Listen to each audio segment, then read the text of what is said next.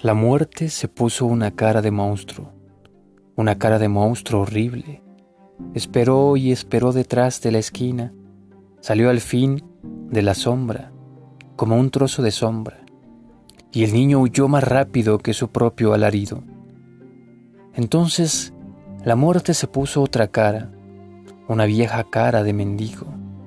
Esperó y esperó enfrente de la iglesia, extendiendo la mano y gimiendo su pena, y el niño no supo qué hacer con su piedad.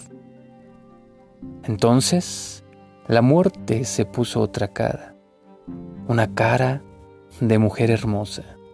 Esperó y esperó con los brazos abiertos, tan maternal, tan fiel, tan persuasiva, que el niño quedó inmóvil, de susto o de ternura.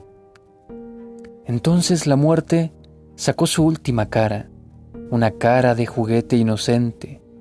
Esperó y esperó tranquila en la buhardilla, tan quieta, tan trivial, tan seductora, que el niño le dio cuerda con una sola mano.